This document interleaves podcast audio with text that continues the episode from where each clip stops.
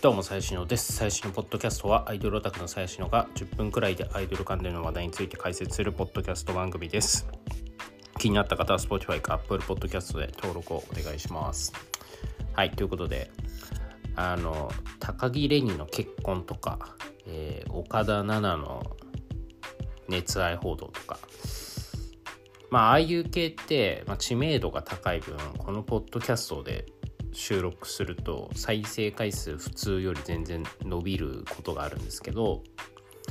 あの僕もさっきねあのその岡田奈々の件とかを喋ろうと思って僕普段何も考えずに撮り始めるんでまあ喋りながら考えてるんですけど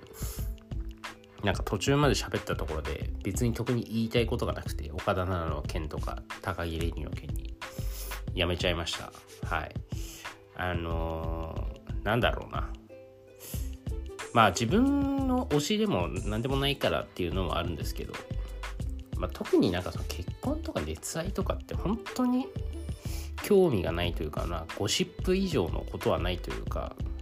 まあ本人が幸せならそれでいいじゃないですかって言うとなんかガチオタクの人は怒るんですけどまあマジでそうとしか思わないですね。なんかどうでもいいというか。あのまあ岡田奈々の件に関してはそのアイドルなんだろうな、まあ、岡田奈々がないわゆる優等生キャラを演じてたのにもかかわらずなんか今回のようなことが起こったってことは面白いなとは思うんですけど。まあでも本人は別にねもう25歳だしいいんじゃないですかみたいな感じですよ。でこれ仮に自分の推しに熱愛報道が、まあ、起こったとしてムカつくかなと思ったら別に俺ムカつかないんですよね。それなんかなんだろうな。なんでかなと思って考えた時にそもそもやっぱ男がいる可能性があるって思ってお金と時間を費やしてるんで別にいたところでノーダメージまあノーダメージって言うとあれかもしれないけどあんまダメージないんですよね。いやこれこれ言うとそういう強がりみたいですけどマジで多分そう思ってます。あのまあそもそもなんか男もなんかいないようなというかなんか作れないようなアイドルとか嫌じゃないですか。なんか女としての魅力あんのかなみたいに思っちゃうんであの別に言ってもいや今いない方がいいですけどもちろん。それはいない方がいいっていうのはワンチャンあるかもっていう意味ではいない方がいいかもしれないですけどまあワンチャンあることはあんまりないのであの別にいてもいいんじゃないですかっていう感じですよ。うん。だから別に俺自分の推しメンがつながったとしてもうん。まあ知ってるオタクだって嫌ですけどね。それはムカつくんですけどあの別にオタクじゃなければ、まあ、全然じゃないですかって感じですね。うん。でまあ今日の本題は全然それじゃなくて、まあ、さっきあのジャポン今日ジャポン見たんですよ。フリークのジャポンっていうグループを。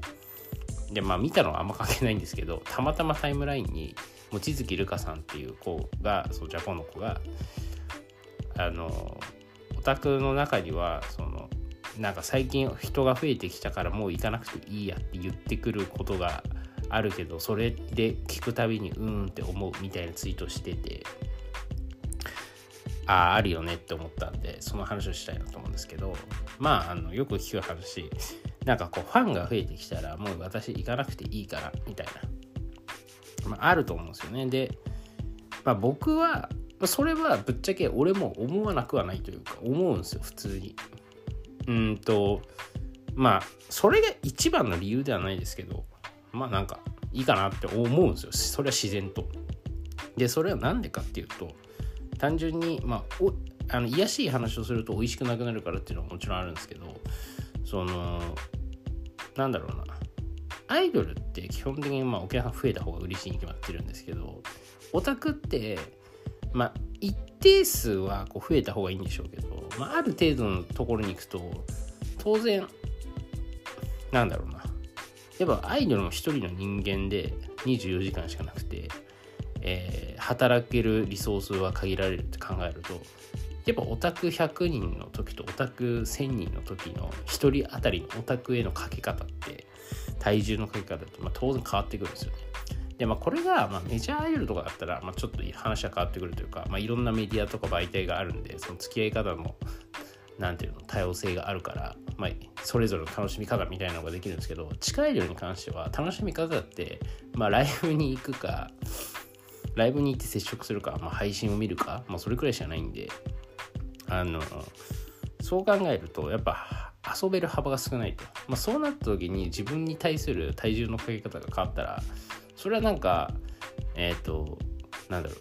う10くれる人となんだろう100くれる人、まあ、その客が少なくて自分にこう割とこう大事に扱ってくれそうな人を大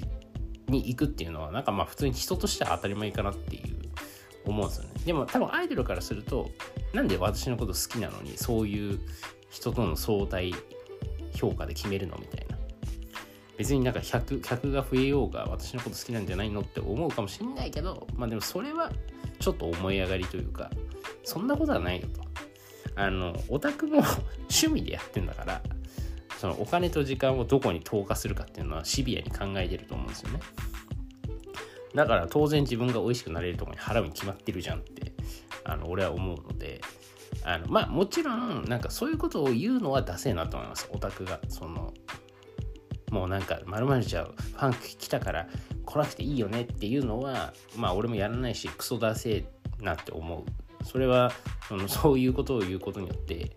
そんなことないよ何々くんみたいな回収期待しているのがなんかこう垣間見えるのがちょっとキモいなって思うけどあの直接はまあもちろん言わないですけどまあでもまあ僕の場合だからもういいかなって思ったらまあそそれは去るよね。まあそれをまあ今回の件で言うとまあジャポンの人がジャポンのオタクがそう思うっていうのは相当やばいというかそんな客いねえだろってこう思うんで何を思ってその望月さんがそう言ったのかよくわかんないですけど。まあそれはちょっと思いましたね。はい。でまあその100にあのお客さん増えてきたからもう行かなくていいよね、まあ、これは駆け引きワードなんですよね。要は相手からよりいい対応を受けるために発する言葉だと思うんですよ。でこの駆け引きっていうのが俺結構最近考えるんですけど、まあ、一般的に、まあ、その駆け引きってまあ嫌がられるじゃないですか。めんどくさいとか。まあ俺も実際の例えばリアル恋愛の中で駆け引きとかめんどくさいなって思うタイプなんでもう駆け引きしてくる女嫌いなんですけど。まあでも逆にアイドルだと俺駆け引きしてくれた方が助かるというかその損得が見える方がやりやすいんですよ。その子にとって何が得で何が損かを考えるっていうのが楽しいんであの駆け引きしてくれた方がいいですよね。アイドルに関して言うと。それはこっちも乗っかれるから。そう。だからあのーやっぱ普通はなんかアイドルとかも多分オタクの駆け引きマジ嫌いだと思うんですよね。そのなんかツイッターとかのリプとかでもなんかそういう駆け引きまがいなことを送ってきたりとか。まあよくあると思うんですよ。だからアイドルはへきへきしてると思うんですけど。